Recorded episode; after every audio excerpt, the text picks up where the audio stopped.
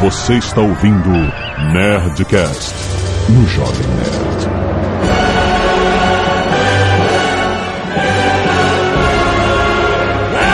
Landa Nerd! Daqui é Alexandre Antônio, Jovem Nerd SUS! Aqui é o JP e eu ando com uma moeda de um dólar na carteira.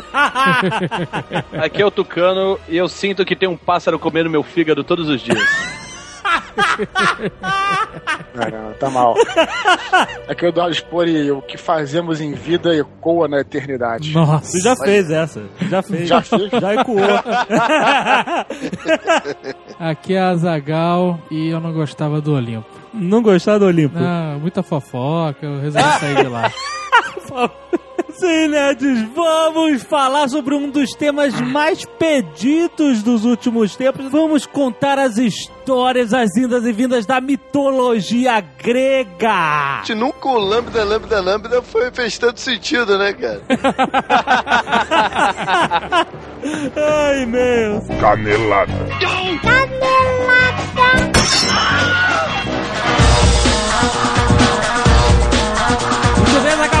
para mais uma semana de mês e caneladas do Nerdcast. Vamos. E Azagal, adivinha que comemoração nós temos semana que vem? Dia mundial sem alguma coisa? Dia mundial, Você sabe. dia mundial de alguma culpa. Não, uma culpa, exato. Dia 14 de abril é aniversário do Jovem Nerd!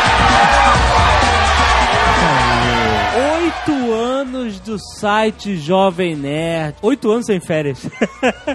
Mas isso vai acabar em breve. é, exatamente. Nós estamos muito felizes de quarta-feira, dia 14, é o aniversário do site Jovem Nerd. Pode ser o Jovem Nerd Day de novo. Por que não, né? Por que não? Jovem Nerd Real Day. Re- Real Jovem Nerd Day. e nós vamos fazer esta grande festa no estilo Hobbit. Ah, O aniversariante é que dá o presente. Ah, Olha aí, Jovem. Vai ser a semana de aniversário. Jovem Nerd dá presente pra você. Vai ser tudo pelo Twitter, já aviso logo. Se você quer ganhar presentes no aniversário do Jovem Nerd, trate de seguir o Twitter do Jovem Nerd e, já aviso logo, o Twitter da Nerd Store. Exatamente. Tem um post aí, você clica no link neste Nerdcast, tem um post você vai saber o que tem que fazer. Segunda-feira nós vamos sortear DVDs do Cargueiro Negro. Na terça-feira vamos sortear boxes com os dois Transformers, Aham. 1 e 2. Muito bom. E na quarta-feira, a partir quarta, quinta e sexta, Olha aí, fechando a semana com Smart Data. olha aí, aniversário patrocinado. Excelente, cara. A Smart Data é uma loja de informática e agregados do universo. Tem iPods, tem tudo que tem agregado à informática. Se você não conhece, clique aí Certo. e você vai conhecer, certo? Um milhão de produtos maneiríssimos, dá uma olhada. O legal da Smart Data é a compra inteligente, legal. O que, que é isso? Só trabalha na Smart Data quem entende da parada. Olha aí, Se você tem dúvida sobre o que você vai comprar, coisas específicas, coisas técnicas, você vai perguntar e eles vão te responder. Eles têm o Twitter, arroba smartdata underscore on, né? Underscore é o tracinho no chão, on, O-N, tem o link aí no post. Vai lá e faz uma pergunta sobre um produto deles, por exemplo. Sobre as caixas de som que eles vão dar pros nerds agora, na semana de aniversário. Testa isso, cara. Testa isso. Eles dão suporte real ao que você compra. Muito maneiro. Isso é muito difícil encontrar em loja de informática. E eles estão patrocinando o aniversário do Jovem Nerd, dando para os nerds, já que todo mundo escuta o Nerdcast, que som de qualidade do Nerdcast, eles falam assim, vamos dar para os nerds caixas de som Megaboga Edifier. exato, olha aí. Edifier é uma boa marca, Zagal. Porra. Então é o seguinte, você tem que ficar esperto a semana inteira. Segunda e terça DVDs. A partir de quarta-feira, caixas de som Edifiers oferecidas pela Smart Data. Isso, e vai melhorando, né? Você quer ver as caras delas? Clique aí no post. Tem tudo bonitinho, tem link pra você ver todas as especificações de tudo que vai sair. É muito mega boga o aniversário do Jovem Nerd com a Smart Data, cara. Exato. Aniversário Jovem Nerd, quem ganha o presente é você, ó. Tô demais, né? Tá, cara? tá ótimo. E o desafio HSPC Premier continua com tudo, Azagal. Com tudo e não está prosa. Ó. Vocês sabem, semana passada a gente já explicou o que acontece. Neste exato momento está acontecendo um grande desafio que vai dar a uma pessoa um Land Rover. Zagal. Exato. No, cara, que que, que, que que é isso? Um Land Rover. É, o carro É um dos prêmio. meus sonhos. É verdade. Pô, uma cara. vez eu vi uma reportagem mostrando que o Land Rover é um. Não sei se ainda é, mas na época, não faz muito tempo, É. um dos únicos carros que aguentava investida de rinoceronte. Sério? é, cara. Cara, que maneiro, cara. Isso é um bom feature. Né? O carro é demais, cara. Como você participa? Simples, vai agora em desafiohsbcpremier.com, se cadastra. Isso. E é tudo baseado na campanha do HSBC Premier que o viajante vai, passa pela América inteira até encontrar o pai, certo? Isso. De Land é. Rover. Filme emocionante com plot twist no final. Exatamente. né?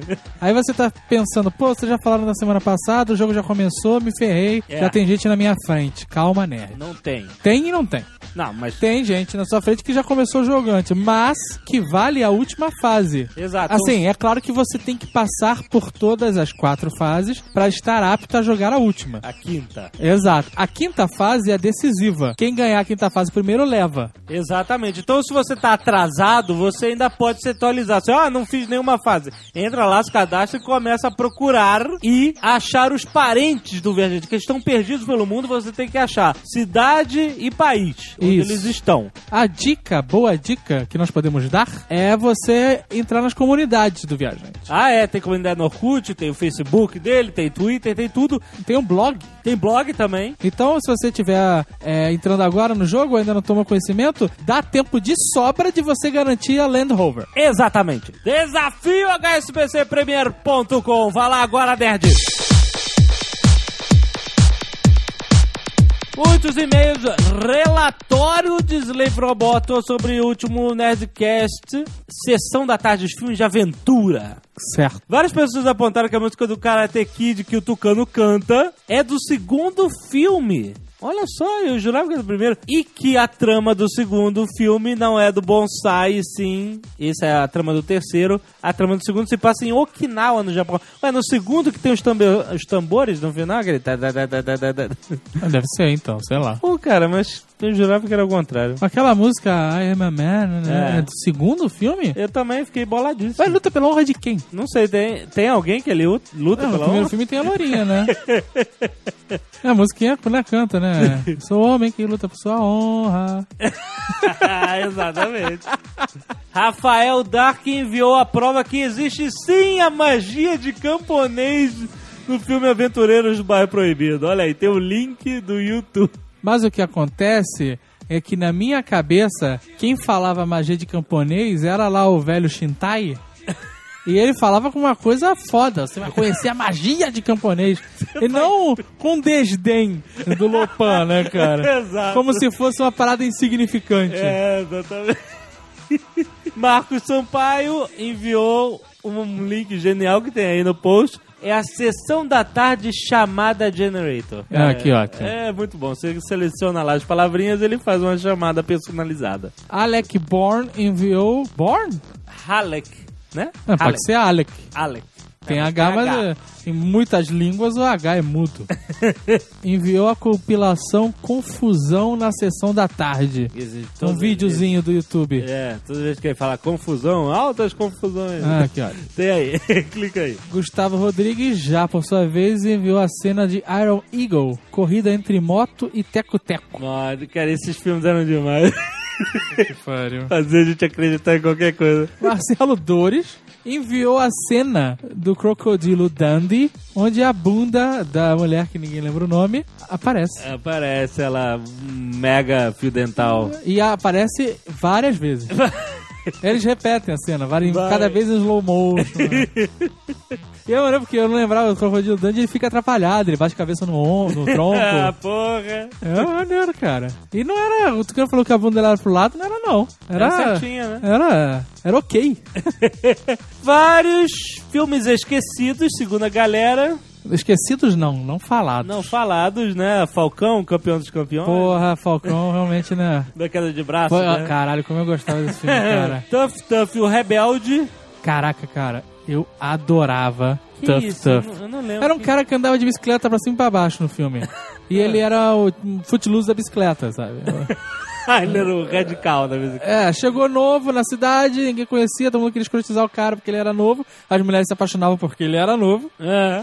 A, a bicicleta dele era aquela de corrida que tem o, o guidão, sabe, em curva. Ah, sei. Eu comprei uma bicicleta desse modelo por causa desse filme, cara. Caraca. Sério? Sério? E aí ele andava de bicicleta, ninguém tinha aquela bicicleta. Não, Não, e ele era o cara da bicicleta, fazia, sabe, derrapava, era foda. Mais um montão de filmes, tipo Clube dos Cinco. Ah, não. Clube dos Cinco não é um filme Sessão da Tarde. Não. É um filme cabeça. Ele é um filme é, corujão. Corujão. Sempre. Ah. Eu chegava da night, bêbado às vezes, às vezes não.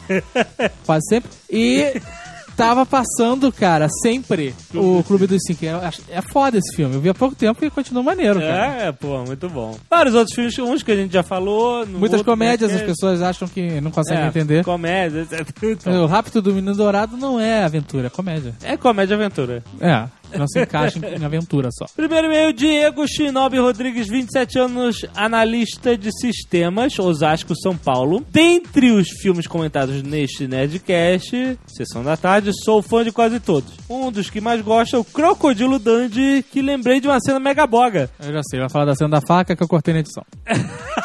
a gente falou que o cara puxa a faquinha, me dá carteira, me dá carteira. Aí ele, meu irmão, o que que é isso? A mulher vira e fala: Crocodilo Dandy, dá, dá a carteira pra ele, é melhor a gente entregar porque ele tem uma faca. O cara tava com, sei lá, um canivete, sabe? Aquele que abre, né? Isso, que é de, de- dos malandros. Tá? Exato. E aí o Crocodilo Dandy fala: Não, não, não. Ele tem uma faca? Você tá brincando. Aí, cara, tira uma short sword de dentro da- do casaco, cara. É, Isso é uma faca, né? Tem o link pro vídeo pra vocês verem aí, então. E ele diz que tinha uma versão também dos Trapalhões, que ele tirava a peixeira do Ceará. Contra um canivete suíço. Bruno Lagan. Como é que se lê essa palavra com a crase no último? pa- Lagana, não sei. Lagna. Lagana. Lagana. Lag, Lagana. 29 anos, empreendedor, tá ótimo agora. Brasília, Ué, pode ser empreendedor. Distrito Federal. A cena que vocês comentaram em que Quentin Tarantino explica por que Top Gun, um filme gay, é a retirada do amor a queima-roupa. Olha aí, boa informação. E-mail relevante, graças a Deus. Até que enfim, né? Em Slave Roboto, né, cara? Tá ótimo. Ele fala para um cara em uma festa sobre o que realmente é Top Gun. A luta de um homem por sua homossexualidade. Explicação é fantástica. Segundo Tarantino, Maverick é o cara. Ô, cara. Já Iceman e a turma deles são os gays. Ah, olha Que ficam mostrando todo o tempo pro Maverick o Come to the Gay Way. Já a Kelly McGillis representa a heterossexualidade. Coitado do cara também. Porra! Porra, cara! Cadê aquele LeBrock, né, cara? Tinha mulheres mais bonitas nessa época, né? Que fica dizendo para o Maverick: Não, vá pelo caminho normal. Aham. E é essa luta que acontece durante o filme inteiro. Se ele vai pra lá ou pra cá. Ele ainda descreve uma cena: Maverick vai à casa de McGillis e você acha que eles vão transar. Mas isso não acontece, pois ele sobe na moto e vaza. Depois, no dia seguinte, ele encontra com ela no elevador e ela está vestida de homem. com boné e jaqueta igualzinha à do Iceman. Ela já sabe que ele tá indo na Gateway e resolve se vestir de homem para ainda ter alguma chance. Caraca, que. Muito bom, cara. Mas é no final que tudo se resolve. Quando eles lutam com os caças né, no combate final, Aham. e aí pousam e estão lá comemorando, e o Iceman fala pro Maverick: Ah. Você pode ser sempre meu wingman. Que é o cara que fica cuidando da retaguarda do piloto. e o que o Maverick responde? Não, você que pode ser o meu.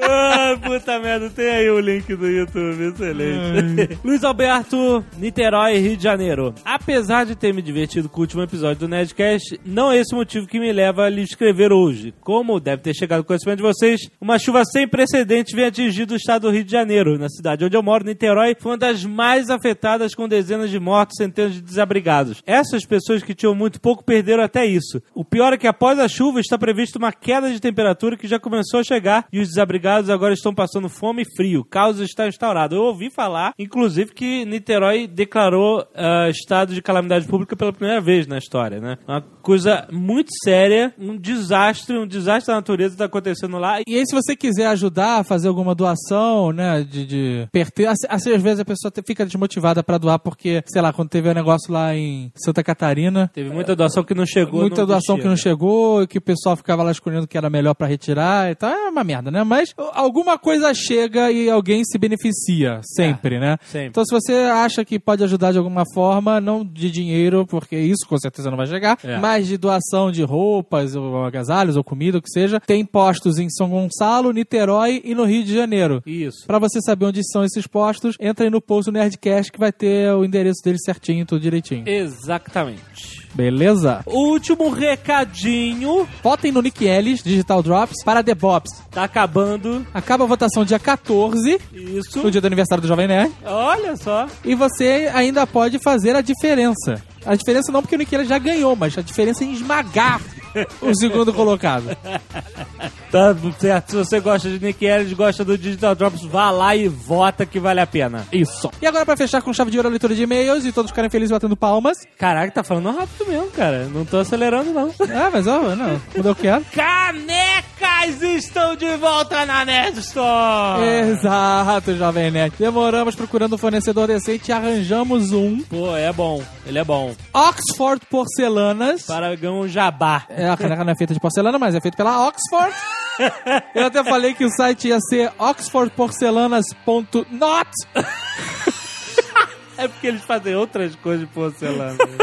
Mas é caneca de cerâmica. Isso, mas ela pode ir no micro-ondas, na lavadora, é uma beleza. Aham. Tem dois modelos, a Nerdcast, caneca Nerdcast, que todo mundo já conhece e É. tava louco pra ter, com uma pequena diferença. Ela tem agora uma tinta mais dourada na. com um fornecedor melhor, nós conseguimos mais qualidade para o produto. Exatamente. Então tem os quotes do Nerdcast, as frases clássicas estão lá, de volta, né? Isso, só que agora com tinta dourada. E mais uma novidade. Isso, o lançamento da caneca Senhor K. Olha isso, cara! A caneca que tem as melhores frases até agora do Senhor K em todos os Nerdcasts. A gente foi separar, né? Fazer uma segunda caneca de frases e a gente viu que, cara, tinha muita frase do seu cara. É, aí a gente falou, cara, merece, merece, uma... uma... merece uma caneca só pra ele. né? Exatamente. Então, Senhor K e Nerdcast estão lá. Clique no link, tem aí na vitrine, vai no post, vai na netstore.com.br e reserve sua caneca já. Antes que acabe.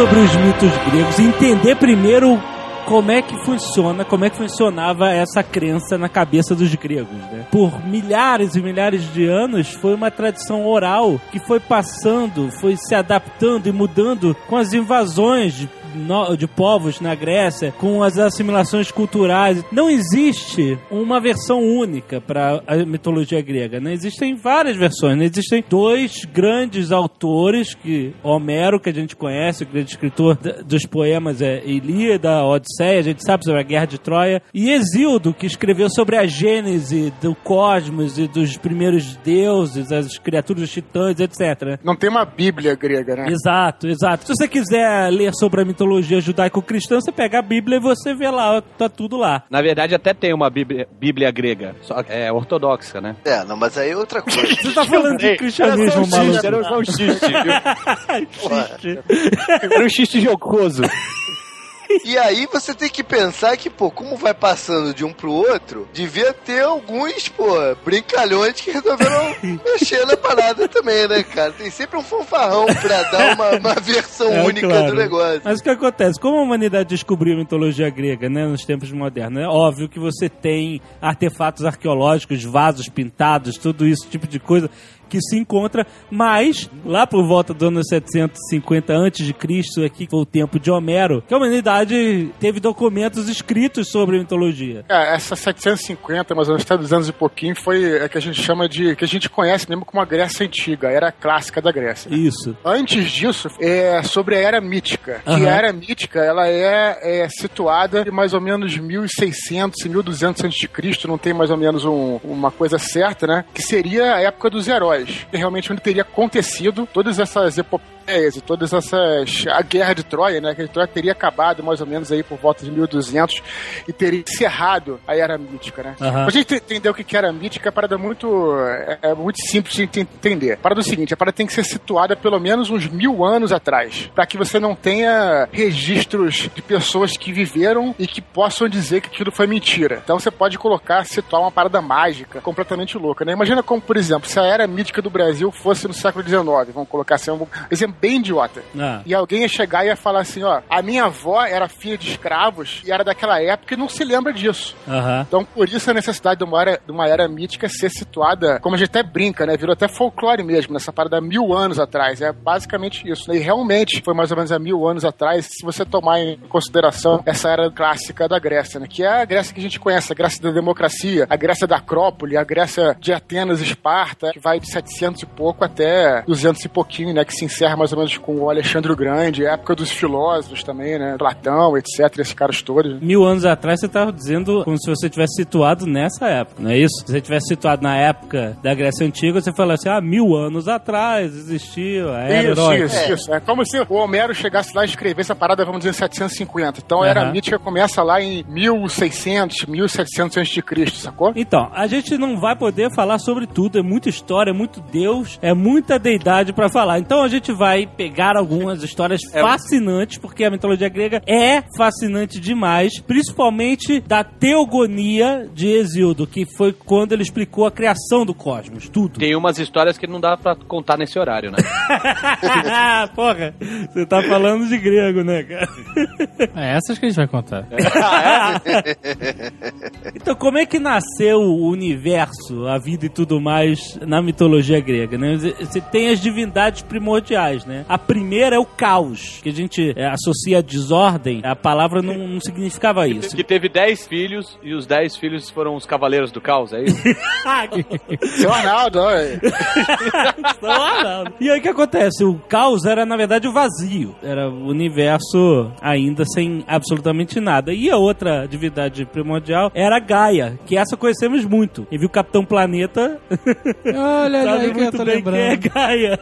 Quem jogou o Também. É, ela é sempre representada como espírito da terra e tal. Na mitologia grega, Gaia é a terra. É, essa pe- personificação de Gaia tem em várias mitologias, né? Todas elas, de alguma forma ou de outra, têm esse, esse conceito da Gaia, que é a Terra. Na nórdica também e tudo mais. E o que acontece? Gaia queria alguém semelhante a ela, né? Mas ela tava sozinha lá, só ela e o caos. Que o caos é, não tem bem forma, né? É, uma, é um vazio. Ela tava sentindo falta de alguma coisa, né? é, exato. Ela gera espontaneamente um filho, Urano. Esse é o primeiro coisa que apareceu? Caos, Gaia e depois Urano. Não, o caos não era nada. É, mas é, é considerado uma divindade. Mas era ausente. Era vazio. Aí Gaia era alguma coisa já, a Terra. E aí ela Não, gera mas era a Urano. Terra? Era planeta Terra? Não era o planeta Terra, cara. É o conceito mitológico de Terra, entendeu? Sei. Ela gera Urano, que é o céu. Mas peraí, quem é o pai? Não tem pai. Nasceu a-. Anakin Skywalker. O Urano é o The Chosen One. É, mas é fato. Exato. Então, Sempre que alguém nasce e não tem pai, é The Chosen One. exatamente. Nasceu aí a ma- maior piada de todos os tempos, né? O quê? Uranus. Sim. Só funciona em inglês? Uranus. Mas aí, Urano, o céu, Gaia, a Terra, eles se casam, ficam juntos, certo? O céu e a Terra. Olha, começou aí a- a putaria. É, é. primeiro caso, primeiro caso, né? Começou a putaria exatamente aí, o incesto, né? Como é- Eu vou te falar, viu, cara? Eu vou te falar. O quê? Não, falar o quê, né? Mas não era uma pessoa, era uma divindade. Ah, foda-se, era, era mãe e filho. Eu, eu tô imaginando Urano dando beijo grego na Gaia, cara. E Uranus, né? E Uranus dando beijo. Uranus. Talvez a Gaia tenha dado o Beijo. grego no Uranus. In your anus. que ridículo. E aí o que acontece? Eles começam a ter filhos juntos, né? Também, você no vazio, o que você vai fazer, né, cara? Não, não surgiu a divindade de televisão até então. não, não, não, não. Aí o que acontece? Eles geraram 12 titãs, não a banda. Pariu. Tinha que ter, né? Foram 12 titãs, seis homens e seis mulheres. E os hecatônquiros. Os hecatônquiros eram três gigantes mega fortes, mega velozes, que Que tinham... jogavam pra caralho basquete, né? Eles tinham 100 mãos e 50 cabeças. Eram monstros. E, e, e Urano não gostou dessa porra. O que, que é isso? O que, que são esses monstros? De quem é, né, cara? Ele deve ter se perguntado. Que porra é essa? E aí o que acontece? Ele, aí tem várias versões, mas ele pega os hecatônquiros e joga eles no Tártaro, que é a versão grega do inferno. Certo. Aprisionou eles lá. E diz que- também que ele não deixava os titãs nascerem, porque ele tinha medo do poder dos titãs. Peraí, olha só. Então esse negócio que tinha o caos e que o caos não era nada é uma porra escrota que não tem nada a ver, né? Não, o- A Gaia e o filho dela falaram que era o caos porque eles não olhavam além do umbigo deles. porque o cara deu uma voltinha e já achou o tártaro. Mas o que acontece? Gaia sentia dores horríveis porque os filhos estavam dentro dela, não nasciam, não. os titãs todos. Porra, tu imagina ter o, o Arnaldo Antunes dentro de você, cara. Deve ser uma dor foda mesmo. No mínimo vazio e inacreditável, né? Não, mas é- ela, ela tem mais, mais três filhos, que são os ciclopes também, né? É verdade. E tudo no bucho. Não, os ciclopes eu não sei se saíram ou não. O Urano também teve medo do poder deles, que assim, tem duas gerações de ciclope. Tem a outra que ele eram os pastores, e tem três que eram fuderosos, aí que são esses três que também foram mandados pro, pro Tártaro. Mas peraí, o cara ficava lá se entretendo com a Gaia, fazendo filho, e começava a se cagar dos filhos. É. Era um cuzão esse Urano.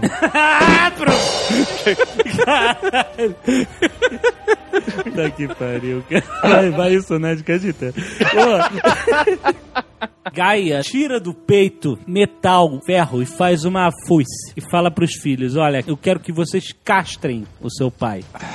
Eu vou te falar. E aí todo mundo ficou cagado. O único titã que aceitou a tarefa foi Cronos, o famoso Cronos, o titã do tempo. Ele falou: Me dá aqui que eu vou. Peraí, peraí. Ah. A mulher tirou do peito dela Ela era terra, né? Então, metal que tinha um piercing o piercing. Tá, ela arrancou o piercing dela e deu pro e filho. deu pro filho. E, E, falou, aí. vai lá e capa o teu pai porque eu não aguento mais esse filho da Não, p. aguenta mais. Cronos capa fora o pai. Supostamente de dentro da mãe, porque Cronos estava dentro da mãe. né? o que é uma coisa muito escrota, né? Cara, imagina a situação, né? Cronos tá ali pelo estômago, com a galera, batendo papo aí, começa a tocar o Barry White. começa a ouvir o Barry White, opa, é a hora. Desce, desce pros Países Baixos e fica esperando o carro estacionar. É daí que veio a célebre frase "Bu- de mãe tem dente. Que horror.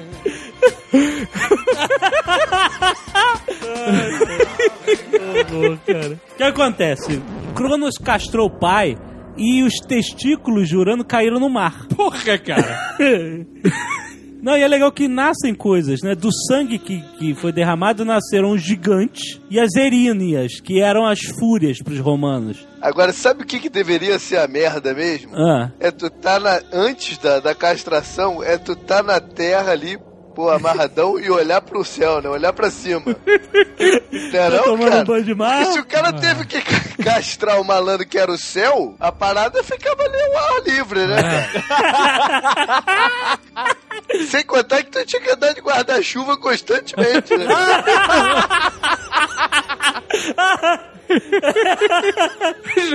Grosso mesmo.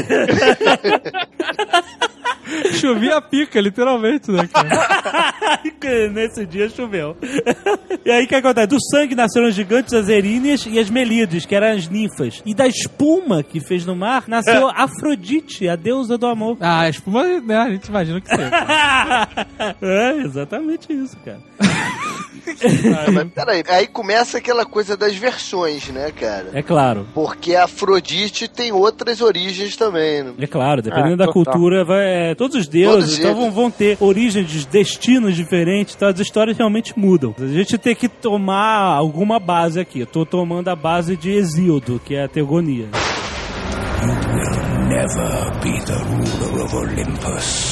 Cronos passou a ser o maioral. Porra, ele castrou o pai, libertou os irmãos e tal. Aí beleza. Ele se casa com a irmã dele, a Titane de Reia. A segunda. Não, quem mais que eles tinham pra casar, cara? Não tinha mais ninguém. A de ré tava cagando pra ele. Nossa, mano. E aí começa o que eles dizem a Era de Ouro. Onde as colheitas eram abundantes, não havia necessidade de leis, não existia imoralidade. Fora a porra do, do Cronos casar com a irmã, mas tudo bem. E Mas aí diz- os titãs saíram fora? Não, os titãs ficaram na boa. Ele reaprisionou os ciclopes, os hecatônquiros e os gigantes no Tártaro. Gaia ficou puta porque ela achou que, se libertando de Urano, os filhos dela iam estar todos livres, né? Os filhos que estavam dentro dela, os filhos que estavam no Tártaro. Mas não, ele chegou, pegou os, os irmãos mais feinhos, que não eram titãs, e colocou todo mundo no Tártaro. E ela ficou puta. É uma, meio que uma traição, né, cara? Ele, da, da confiança dela, né? Parece que também quando o Urano começou a, a aprisionar o Ciclope, os, os gigantes e tal, ela ficou botando pilha nos filhos dela, feinhos, que estavam no Tártaro, pra ajudar os irmãos titãs, né? Aham. E aí, assim que, ele consegui- que eles conseguiram matar o Urano, o Cronos chegou e mandou eles de volta pro Tártaro. puta da vida Gaia, ela fez uma profecia. Ela falou: Olha só, os seus filhos vão um dia derrubar você, que nem você derrubou teu pai. Isso se estende pra todos os níveis da mitologia, Todos, né, cara? todos. Todo tem uma mundo tem problema com o Sempre pai. é o filho que vai matar o pai ou o neto que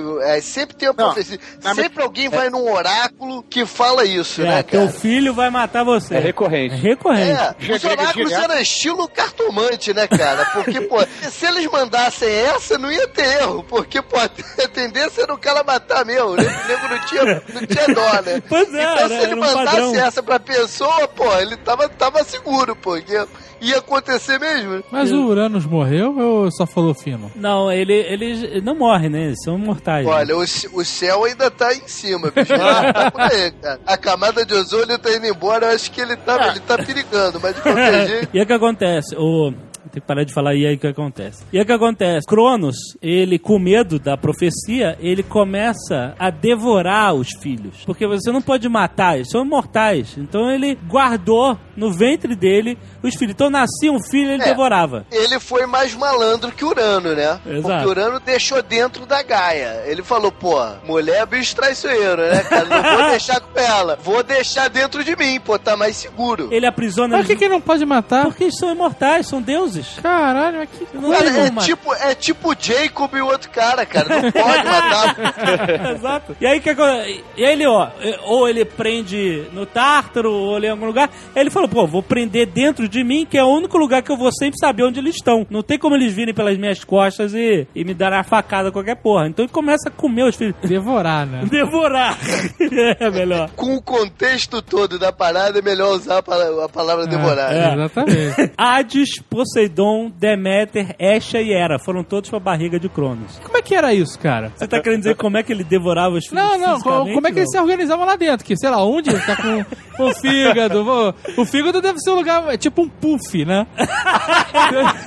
deve ser um lugar preferencial da parada. É, exato. Bom, nasceu o sexto filho, Zeus. E Reia, que era a mãe deles todos, ela decidiu esconder. Ela não queria, não queria. Chega dessa porra. Quando ele foi devorar Zeus, ela escondeu ele numa caverna de Creta com a ajuda de, de Gaia, que Gaia não gostava de Cronos mais, né? Gaia ajudou, levou ele pra Creta e Reia pegou uma pedra e embrulhou no, no- nos mantos e deu pra ele fingindo que era o bebê. E ele comeu e não Que percebeu. babaca, né, cara? Aquele filho da p que come a bala e nem tira o papel, né, Brando?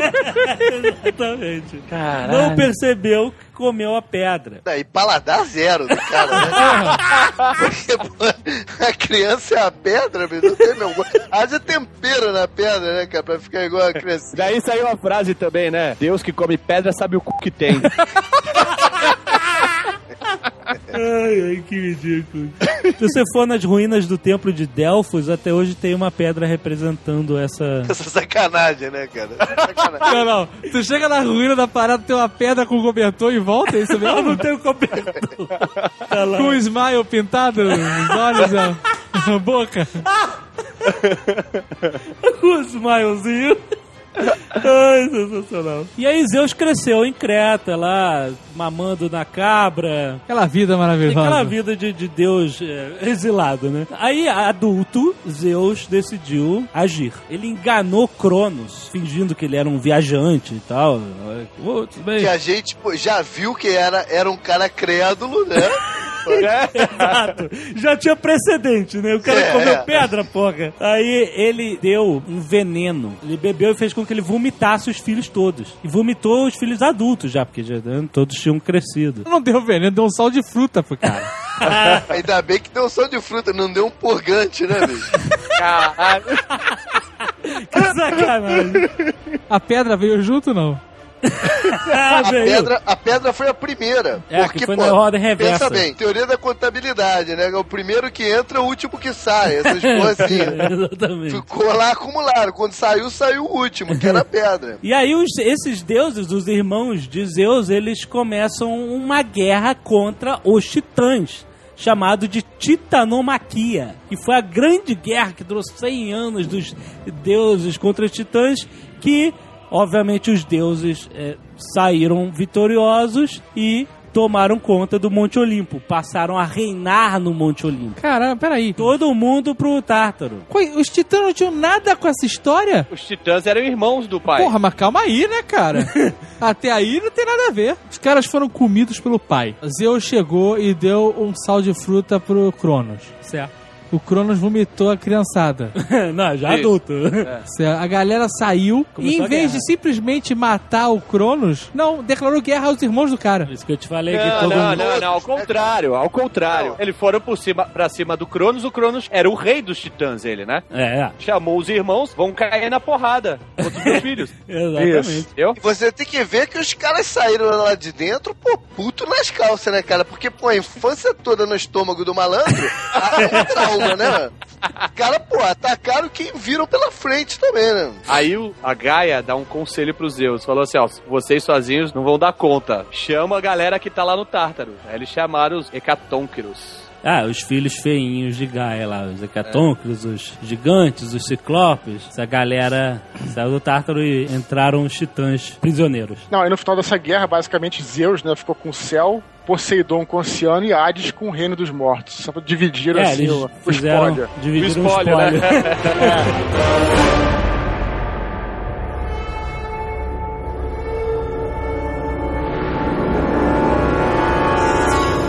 O mundo dos mortos, todo mundo fala assim, ah, o Hades, ele ficava no inferno, ele é a versão do diabo, do satã cristão e tal. É, não, é não bem é, não assim. O mundo dos mortos não é um inferno, é o mundo pra onde todos os mortos vão. Não é você é bonzinho, vai pro céu, você é mau, você vai pro... Todo pro- mundo vai pro Hades. Ah, mas existe uma, um outro lugar, que é a, a Ilha dos Abençoados, ou alguma coisa do gênero. Campos assim. Elíseos, cara. Campos Elíseos. Os heróis vão pra lá. Não, não, não, cara.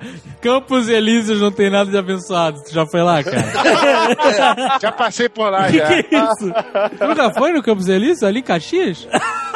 É, é até onde é que é a base da aeronáutica lá no Rio. Aí tem esse lugar que os heróis são enviados. Aí tem a controvérsia se Aquiles está lá ou não, esse tipo de coisa Não, assim. o, o Campos Elíseos é como se fosse o paraíso e o Tártaro é o inferno, mas só que o Hades era governava os dois. Mas o, o paraíso não era pra você, ó, eu fui bonzinho, co- eu fiz É, colheita a vida é, é toda e, e não fiz mal a ninguém, tu vai pro Hades, rapaz. Tu não vai pro Campos Elíseos. Só se você mega herói. Quem tá cara. chamando de Campos Elíseos, que eu, tô- que eu chamo de Ilha Abençoada, sei lá, é uma, é uma versão do Valhalla, que os heróis vão pra lá, entendeu? Entendeu? O cara Aham. tem que ter feito um ato heróico pra ir pra Exato. Não é, exato. não é bom ou mal. O conceito de bom ou mal é meio que vago, né? Não é importante na mitologia grega, o bom e o mal. O, o- tem outras características que são mais importantes, né? Ah, e teoricamente, É. Campos Elíseos, os caras iam sem morrer também. Isso que é gozar da imortalidade, essas paradas lá, entendeu? Não, É. então, e, que- e quem ia pra lá tinha a oportunidade de voltar. É, Você vê esse o reflexo disso em diversas mitologias, até a mitologia arturiana, tinha Avalon, né? Ele E foi até- vivo exa- pra Avalon. exa- não- Exatamente, até uma coisa engraçada, até curiosa, que você falou Avalon, é isso mesmo, e também na Terra-média, né, que tem aquelas terras dos elfos. Exato. É é o nome? Isso, o Palácio de Mandos. Valinor também, exato. Valinor, exato. E, e o Campos Elíseos também era localizado numa região física da Grécia, né? Porque Aham. a Grécia era como se fosse uma ilha, tinha o grande mar lá, o Mediterrâneo, e o resto tudo era circundado por um rio místico chamado Rio Oceanos, né? Aham. E a, a uma certa, certa distância tava o Campos Elíseos, muito parecido com a parada, inclusive, do Tolkien. Assim. e Oceanos era um titã também. Por isso que é Oceano, hoje é assim chamado. Isso. É interessante notar que a figura do Deus amor incondicional, o Deus judaico-cristão que ama os seus filhos, ama os homens sobre tudo, né? Incondicionalmente, não existia na mitologia grega, não existia. Era o contrário, né? Pelo contrário, os deuses eram um reflexo dos seres humanos. Assim, a, a forma como os seres humanos explicavam o mundo era um espelho do que eles eram. Então, não existia o Deus todo-poderoso, amado, que vai perdoar todos os seus pecados se você se arrepender. Os deuses estavam cagando pros homens, cagando. O ser humano não era o foco principal. Eles porque eram tinha- formigas chatas, cara.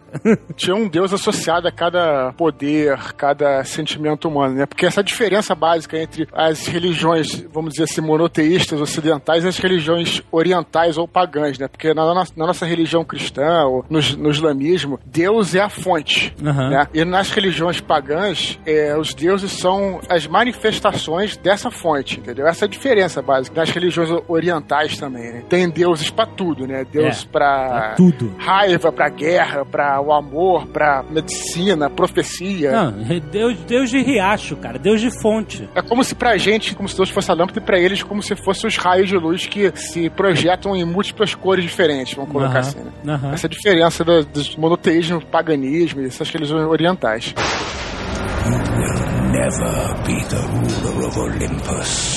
Zeus, além de ficar com o céu, ele, ele se tornou o deus, o rei dos deuses, né? E ele se casou com Metis, era filha do- dos titãs Tétis e Oceano. Que nome apropriado, hein, pra uma mulher. Bem direto. Metis era a tia dele, né? Alguma coisa assim. É deusa da prudência, Metis. O que acontece? Gaia profetiza a Zeus que os filhos dele Ai, que Ah, mulherzinha. seriam mais putaria. poderosos que ele e destronariam Zeus. Assim como aconteceu com Urano e com Cronos. Claro, ela já viu a parada acontecer duas vezes, pô. É claro que vai acontecer a terceira, pá. Isso passou pela cabeça dela. Exato. Aí Zeus ficou preocupado, começou a olhar torto pra mulher dele, né? Aí ele inventou uma brincadeira. Só por trás.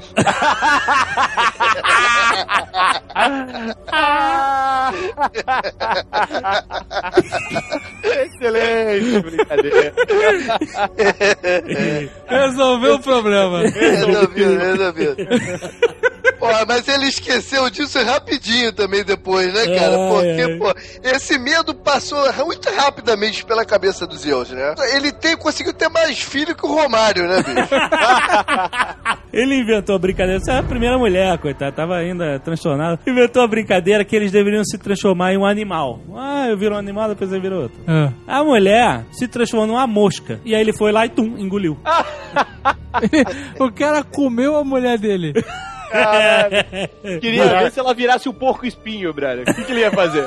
Eu tenho certeza que isso foi ideia dela, não foi ideia dele, cara. Por quê? É isso aí, é uma ideia muito estúpida, bicho. Ah, vamos brincar de virar bicho, cara. Ele deve ter falado pra ó, isso não vai dar certo, minha filha. O maior poder desses caras, desses deuses gregos, era shapeshift, né? A metamorfose, não só deles, como faziam outras pessoas. Então, assim, era muito comum eles se transformarem em animais ou qualquer coisa assim, e também transformarem outras pessoas por punição ou por qualquer coisa. A partir do momento que Zeus aprendeu que isso isso era bom pra pegar a mulher, ele nunca mais parou, né, cara? É verdade, ele usou mesmo.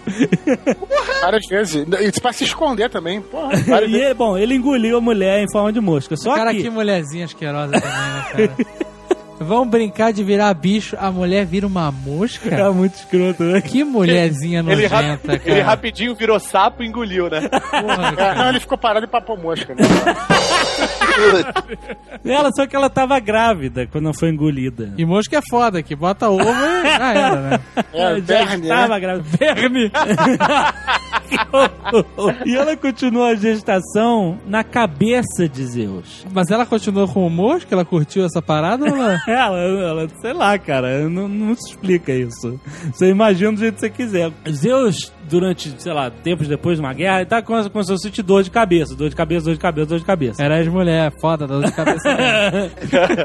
as mulheres é o problema. Ele vai até Hefesto, que era deus ferreiro do fogo. E o médico nem fudendo, né, cara? que médico, pô. Você é o deus, deus olímpico, vai no médico, cacete. Já imaginou tomando aspirina, Zeus, cara? Não é assim que os caras resolvem. Ele fala, ó, tô com uma dor de cabeça, tá foda e tal. Hefesto dá uma machadada na cabeça de Zeus.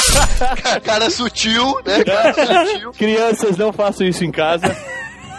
Da ferida, da fenda que abriu na testa dele, saiu a filha dele, já adulta, Atena. Olha. Já de armadura, escudo, vestido tal. Porque a mãe fez as roupas de Atena dentro da cabeça de Zeus, né? Não tinha o que fazer, pô. E aí é assim, né? Atena nasceu da testa de Zeus já. adulta. cabeça, da cabeça. A deusa da, da cabeça. Pra- pra- Isso aí é só ilustra o seguinte, pra gente tentar entender como realmente é, os mitos gregos ficaram conhecidos até hoje, porque eles são exatamente isso, cara. Eles têm que ser vistos como os mitos devem ser, de forma figurada, metaforicamente, né? Porque Atena é a deusa da sabedoria, nasceu da cabeça, daí você entende, entendeu? É uma metáfora, né? Pra... Ah, Pô, mas se alguém não entendeu isso aqui com uma forma figurada, tem problema muito sério, né? mano? É, como é que a mitologia explica o homem, né, na Terra. É, tem várias versões. Uma das versões é que o, o Titã Prometeu mo- moldou o homem do barro, soprou vida, né, porque Zeus encomendou, né? Faz, faz aí os homens. Existiram cinco eras do homem. A Era de Ouro era uma era magnífica, como eu já falei lá atrás. Era a Era do Cronos. A Era de Ouro acabou quando Cronos foi destronado pelos filhos. Então eles diziam que o- os homens de ouro, os homens da Era de Ouro, eram felizes. E é, é tipo a primeira versão da Matrix. Todo mundo era feliz. Everyone will be happy, né, e tal. Mas ele não explica como a Era de Ouro acaba. Simplesmente o homem eh, da Era de Ouro deixou de existir e veio a Era de Prata. Zeus dividiu o ano em quatro estações e eh, o homem permanecia na infância por 100 anos e tal. Em algumas versões fala que teve, aí como eu tô falando da Bíblia, realmente fala que teve um dilúvio também. Teve um dilúvio e aí o casal sobreviveu e aí começou de novo a parada toda. Tipo, estilo Noé, sacou? Na Era de Prata, os homens permaneciam na infância por 100 anos, demoravam pra crescer e tal, só que eles não veneravam os deuses. Então os deuses foi lá e destruiu os- esses homens de prata. Veio a Era de Bronze, os homens eram violentos, se viam em guerra e tal e se destruíram. Depois veio a Era Heróica. Na- aí nascem os, os heróis semideuses e tal, de histórias que a gente vai falar aqui. E por último teve a Era de Ferro, que são os homens atuais, os homens da Grécia antiga, moderna. Então, nós, né, somos a quinta era de homens. Nós não, por favor, tá? Por Se tu é não? grego, se tu é grego, o problema é teu, cara. Eu tô fora. Dentro de, de todas essas eras, óbvio, a gente tem que voltar um pouco. A gente tem que falar sobre Prometeu e Pandora. Ó. Não o planeta do James Cameron. Não, eu pensei na caixa. Na caixa, pois é. E o Prometeu não era nenhum político. Mas ele era um bom filho da puta. O que acontece? Prometeu, Titã, filho de Jápeto e Clímene. Um dos irmãos de Prometeu era o Atlas, famosíssimo Titã que carrega o mundo nas costas, né? Aham. Cara, é uma mitologia de merda do caralho, né, cara? Não tem mitologia de gênero, é irado, cara. Não, não tem sentido as paradas. Não, o sentido que eu vou te explicar é isso. O cara carrega o mundo nas costas, então ele carrega a Gaia nas costas, é isso que tá me dizendo. tudo que todos os fenômenos da natureza, os fenômenos políticos, as emoções, tudo os homens explicavam com essas histórias mitológicas. Tudo era um deus que fez alguma coisa. né, cara? Os terremotos eram os titãs que estavam presos no Tártaro e ficavam batendo suas correntes e tal, e tremia a Rebelião, terra. cara. Rebelião era terremoto. Exato, né, cara? O, o Zeus era, era o rei dos céus e, e os raios que você via era a ira de Zeus. Tudo é muito, muito interessante como o homem sempre explicava tudo. E aí, bom, o Titã Prometeu. Vamos falar de Prometeu. O que, que tem a ver? Dizem algumas versões que Zeus teria é, encomendado a Prometeu para fazer os homens mortais. Prometeu pegou barro, né? Mais uma, uma história de criar o homem do barro. Soprou a vida para o homem. E, só que ele, ele se tornou admirador dos homens. Zeus? Não, Prometeu. Ah, prometeu. Ele virou um fã do homem. I'm a fan of man. virou... Mas dos homens ou da raça humana? Não, dos homens não existia mulher. Só Hã? as deusas, né? Mulheres não existiam, só os homens. Legal, era grego, cara. É, é isso que eu tô querendo estabelecer aqui. Então o cara gostou da, da- daquela sauna.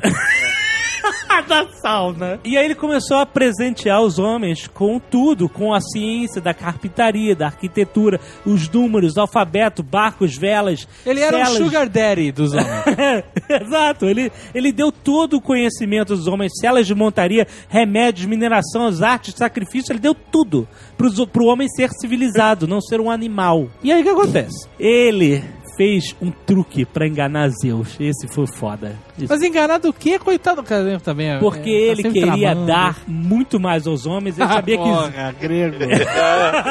Mais do que Zeus poderia permitir. É, Exato. Queria dar Uranus pra ele.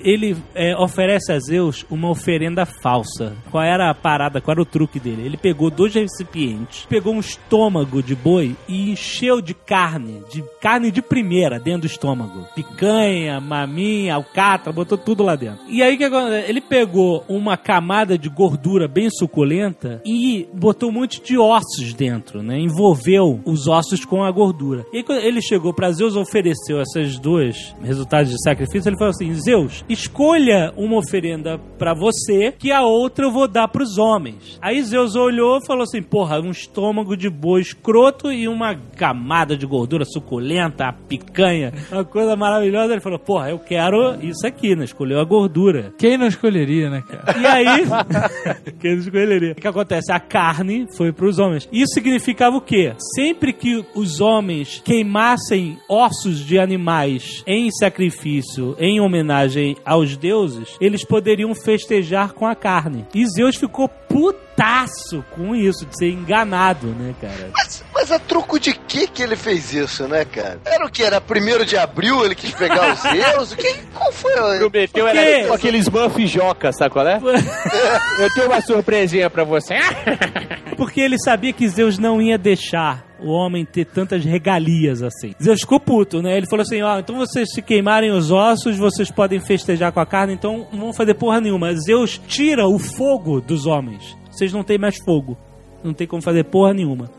Ele, já que eu fui enganado e eu tenho que aceitar essa porra, vocês não vão ter fogo. Prometeu, não admite, rouba o fogo de Zeus e devolve aos homens o fogo. Tava pedindo, né, cara? Tava pedindo, cara. Tava pedindo, tava pedindo. Porra, aí, cara, o cara cansou de ser benevolente. Vem, é, assim, só pra entender uma coisa. Em nenhum momento o Prometeu pensou, acho que Zeus vai perceber que eu devolvi o fogo pros homens.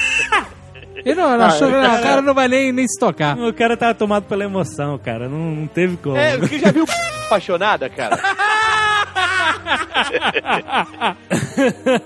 ai, ai, ai. Ah, é politicamente correto. O mulher tá nervoso, tá tenso. Não, vamos lá. Não, tem que saber brincar, vamos lá. Que não sabe brincar, não desce pro Olimpo. não, não sobe Só pro exemplo. Depende de onde você está. Depende de onde você está. O que que Zeus fez? Agora furioso, né? Puto, mega puto da vida. Roubou a madeira. Não, Acabou com a... Não, não, agora ele. Não, agora eu vou escrotizar. Pegou Prometeu, prendeu ele no alto da cortilheira do Cáucaso e botou uma águia. A águia de Zeus, né? Todo dia ela abriria a carne imortal da barriga dele e comeria o fígado dele. E toda noite o fígado e, ele, e Prometeu se regeneraria, porque ele é imortal, se regenera e no dia seguinte a águia vai e começa a comer Não, de novo. Na, na verdade, não é porque ele é imortal, é porque o fígado tem Fígado se regenerativo. regenera. Sim, mas ele também é imortal, né? Senão ele teria uma hemorragia e morreria. ah, não, sim. mas é isso que acontece com o Tucano, que ele tá dizendo. Só que no caso do Tucano não é um, uma águia, é um- é um urubu safado. É boa, é uma boa. É uma É um abutre. Bom, ele ficou lá. é, Vai ficar aí pela eternidade. Um dia, muito tempo depois, Hércules mataria a águia e salvaria Prometeu. No God of War 2, é o Kratos que mata Prometeu. Ah, não, não. Aí vai ficar muito. Não me venha com esse descontrolado. Ah, não, porque tem, é, o God of War tem várias passagens que são fazem parte da mitologia. É legal. Quem, Mas quem ele não jogou pagou tá nada pra estar aqui. Ele não pagou Não, nada. não pagou nada, tá certo. E aí o que, que ele fez com os homens? Ele puniu, prometeu e ia punir os homens. Porra, no mínimo. Assim, eu vou fuder os homens de vez. O que que ele deu aos homens? A mulher. Acredita? Ué, isso é muito... A mulher, ponto final? ele deu a mulher. Eu eu- eu pensei que ia falar mulher barbada, Não, mulher... cara, ele deu a mulher, a primeira mulher mortal, Pandora. Ele disse que a- as descendentes dela iam ser a ruína dos homens. Tava certo. Homem de visão. Pandora recebeu características de vários deuses. Ela era demais, cara. Ela era linda, ela era maravilhosa. Cada deus fez, deu uma parada pra ela, assim, um, um dom de profecia ou beleza, coisa assim. É. Urano deu o saco, já que ele não tava usando, né, cara? Foi a primeira mulher com pacote. É isso. E Pandora significa a presenteada, né? A The Gifted One, né? Ela recebeu tantos presentes, era mega qualificada. Era uma mulher de primeiro, partidão. A Megan Fox se não tivesse aqueles dedões horrendos, né?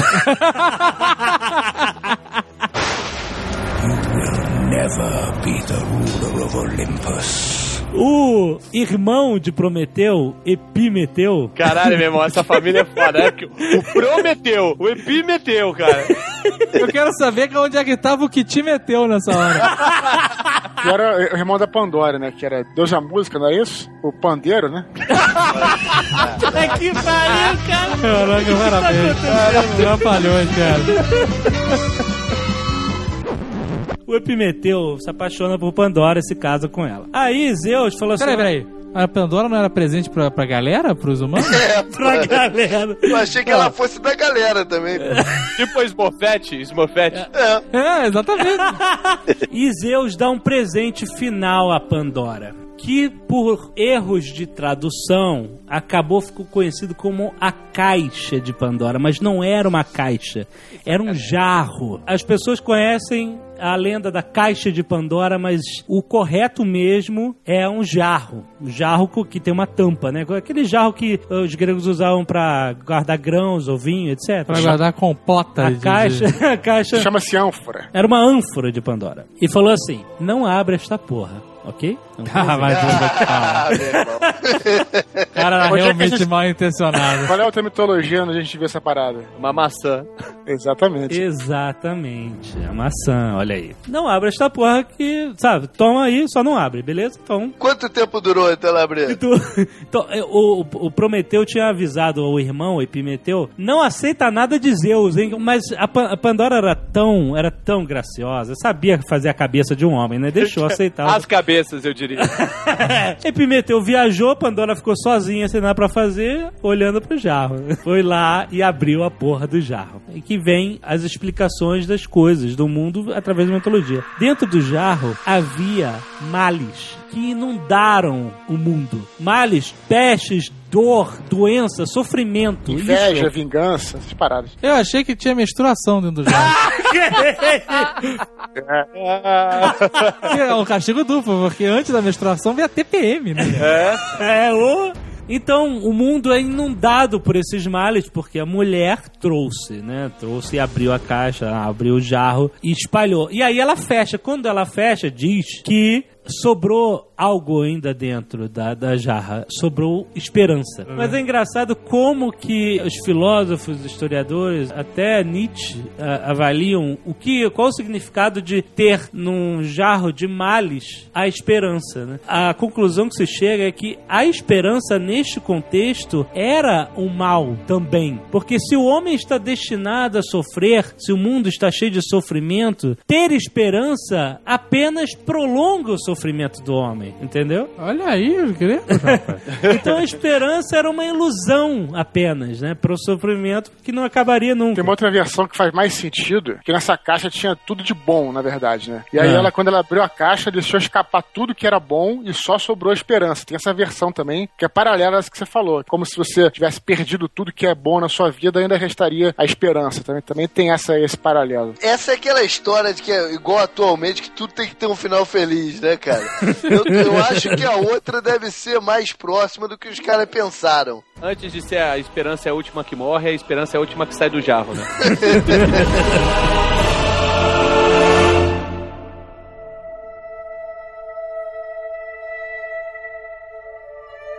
Ver mais um exemplo de como a humanidade explicava tudo o que acontecia sua volta com os mitos? É a história de Perséfone e o inverno. Perséfone era filha de Zeus com Deméter, que era a deusa da colheita e da fertilidade na terra. Tem várias versões. Uma versão, Perséfone foi capturada por Hades e outra versão, Hades pediu é, Perséfone em casamento e Zeus liberou. O fato é que ele levou ela para o submundo, né, para ser a noiva, Perséfone. E Deméter ficou arrasada. Mega, como ela era a deusa da colheita e da fertilidade da terra, a terra ficou uma merda também. Acaba que de tanto falatório no ouvido de Zeus, ele convence ele a trazer Perséfone de volta pro Olimpo.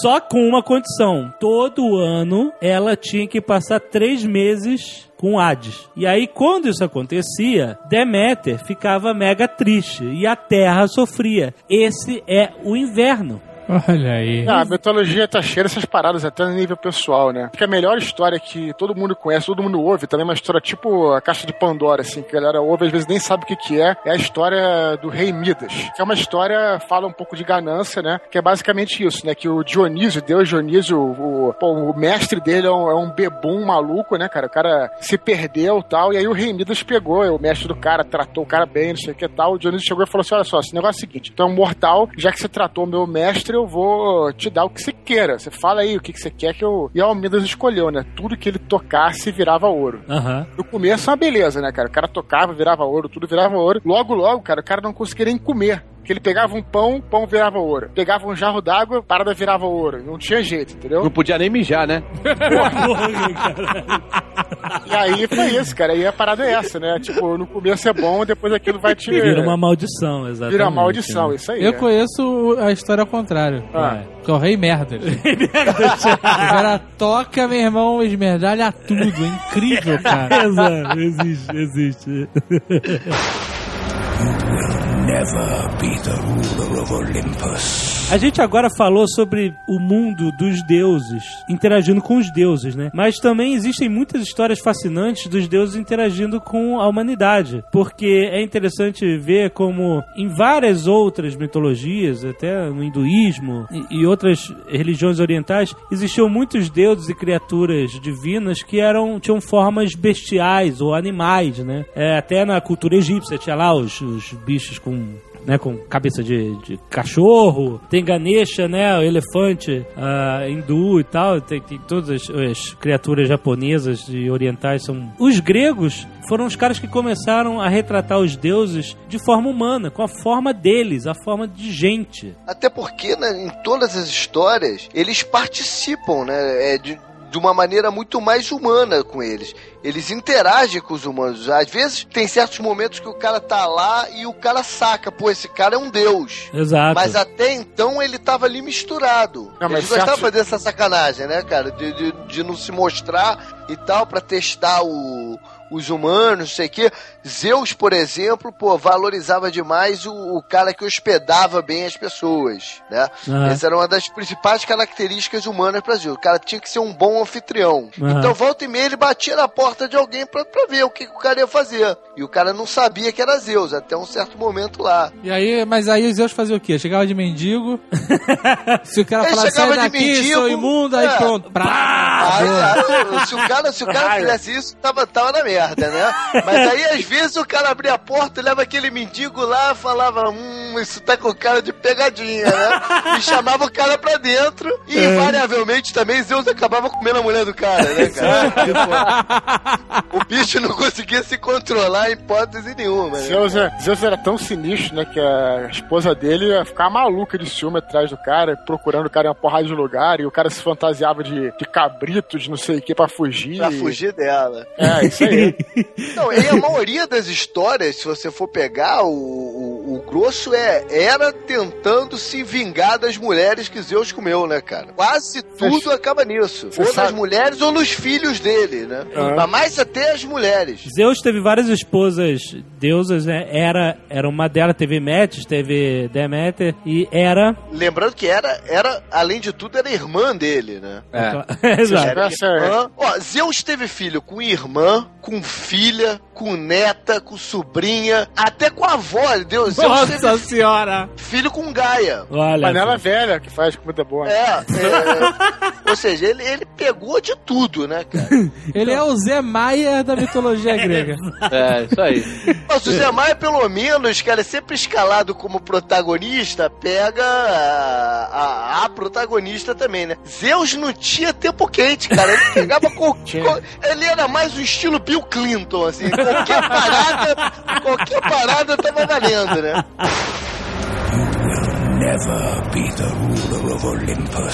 Numa dessas andanças na Terra, Zeus se apaixonou por uma mortal chamada Alquimena. Ficou maluco, ficou tarado pela mulher. E ela era fiel ao marido dela, ela não queria saber, ah, sai daqui e tal, tal. O cara foi pra guerra, Zeus se disfarçou do marido, fez a, ficou com a forma do marido, Que a gente já falou, né? É, Era a principal tática dele. exato, e comeu. Dessa vez comeu, não devorou. No sentido bíblico, não gastronômico. Exato. Engravidou uma mulher, pronto. Nasceu o filho, um semideus, né? Um filho de um deus com uma mortal. O nome deste rebento era Heracles, o nome grego. O nome romano que todo mundo conhece, famosão, Hércules. É, e esse foi um relacionamento que pô, afetou muito a, a Hera. Exato. né? Ela ficou maluca com essa história da, da- da- da- do Hércules.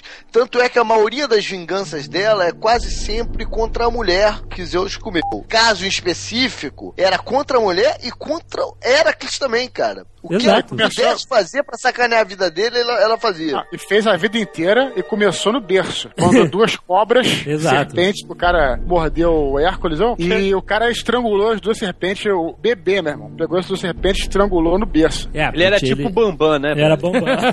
Exatamente, era um bebê. Esse nível. Interessante que o homem, ele tinha que tentar ser direito, justo, por medo dos deuses. Ele, assim, não podia ser um filho da puta, porque ele ia enfrentar a consequência, a ira dos deuses. É, hoje em dia não é diferente. Só que os deuses não tinham que enfrentar consequências. Hera não podia fazer nada contra Zeus. Tá bom, ele podia trair ela quantas vezes ele quisesse que não acontecer porra nenhuma. O que, que ele ia fazer? Se divorciar, pedir metade do Olimpo? Mais ou menos. Ele, mais ou ele menos. até brincava com ela, deixando ela. ela ele, ele gostava de, de deixar ela puta. Isso é, isso é claro que ele gostava. Ah, mas a vingança, a vingança da Hera recaía sobre os Não, filhos. porque ela não podia fazer nada com Zeus. As únicas pessoas de que ela podia se vingar era dos filhos dele, das mulheres dele, entendeu? Então eles é que sofriam. Então ela tentou, ela escrotizou Hércules até o filho da mãe ficar maluco a vida inteira. Ele se tornou alcoólatra foda, o Hércules, né? E foi num ataque de loucura e de alcoolismo que ele matou o- os filhos. Não, e não era só isso. O cara não parava em um emprego, né, cara? Uma situação Mas que isso, cara? O cara conseguiu 12 trabalhos aí. Exato, mas, mas não parava em nenhum, é o que eu tô falando. É o que eu tô falando, cara. Qual é a história dos 12 trabalhos de Hércules, famosíssimo? Né? Eram 10, na verdade, né? Originalmente. Ele, fudido porque matou a família, arrependidaço. A tua família foi ao cinema com o Maurício matar. É, não é a história do Kratos essa, de Hércules. É, de Hércules e de todos os filmes. né? Exato, exatamente. Ele, como penitência, é, foi até o arqui-inimigo dele, o rei Eristeu. E o Eristeu propôs ele fazer 10 trabalhos dificílimos. Só assim ele seria purificado e ganharia imortalidade. Esse, esse era esperto. Eu não tô corrigindo, não, só dizendo essa, Aham, essa claro. outra versão, que na verdade foi ele foi ao oráculo de Delfos, né? e Ah, o oráculo de Delfos deu pra ele esses dois trabalhos conforme ele se redimir da morte dos filhos e da, e da esposa. Caridade não pensa em fazer. Quais eram os 10 trabalhos, os primeiros 10, né? É matar o leão da Nemédia. Tranquilo. Segundo trabalho, não necessariamente nessa ordem, tá? Eu vou dizer, ó. É, segundo era matar a hidra de Lerna. Tinha sete cabeças, cuspia fogo, aquela coisa, né? Tal. E arrancava uma, nascia outra. Exato. E aí, como é que ele matou? Ele, cara, ele- não era nenhum bicho de sete cabeças.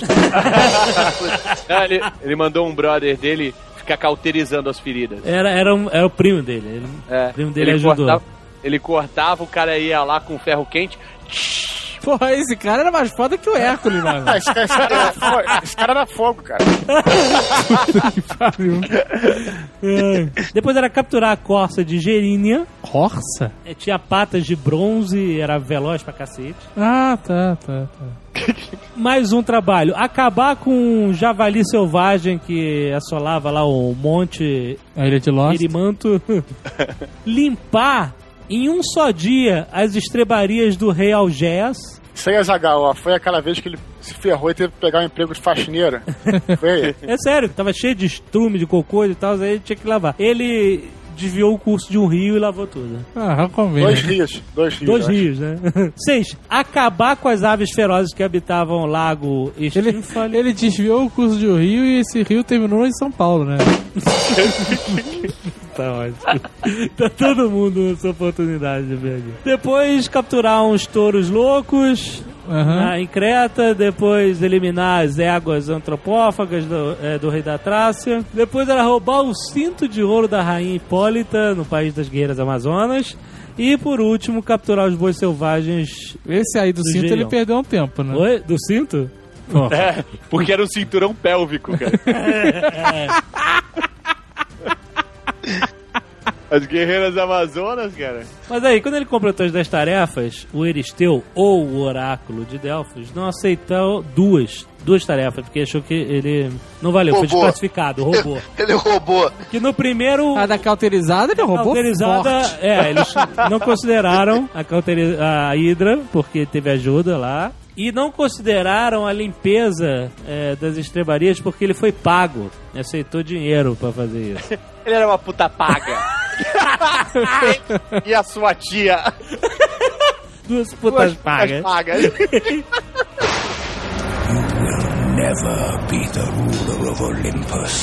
deram dois trabalhos a mais pra ele, pra ele, né? Esse foi desclassificado e aí, pô, aí viraram 12 trabalhos, né? Que o décimo primeiro era entrar no jardim das espécies lá e roubar as maçãs douradas das ninfas. Tinha que passar pelo Atlas pra fazer isso, aliás. E o último Tinha que décimo... passar pelo Atlas É. e ele não podia fazer nada, tava segurando o mundo nas costas. Ó, esse era a boleta. Ainda dá zoada no malandro, né, cara? E o décimo segundo, que era o mais difícil, que era capturar Cerberus, o cachorro de três cabeças guardião do submundo de Hades. É. E aí rola a boca pequena de que ele não capturou porra nenhuma, né? Ele fez um acordo com Hades. É, Hermes ajudou ele nesse acordo. O Hades liberou o Cérbero pro, pro, pro Heracles, desde que o Heracles não machucasse o bicho, pra ele lá fazer uma pose e devolvesse depois. tá vendo? Olha só, cara. O Hermes quem é? O Hermes é o malandrinho que tinha a asa no pé, estilo Príncipe Namor. Isso. É o deus da, da agilidade, da, da- da mensagem. É, da- ele era da- o mensageiro, É né? o deus da, também é o deus da, da ladroagem. Ó, tudo que é É. envolvido coisa de rogue é com ele. Exato. E, bom, acabou que o Hércules ganhou no fim da vida, ganhou a imortalidade e foi viver com os deuses. Ai, cara, mas. Grande Ah, herói. Que história de merda. Acabou. Acab- Não, mas ele ainda- acabou com Hércules pra mim, cara. Por quê, cara? Muita coisa ainda. ainda Mas ele fez rolar. muita coisa além dos 12 trabalhos. Ele foi um Ah, herói. Vai, vai ter depois a Guerra Olha, de Troia, um monte de coisa. Foram quantos trabalhos? 12. 12.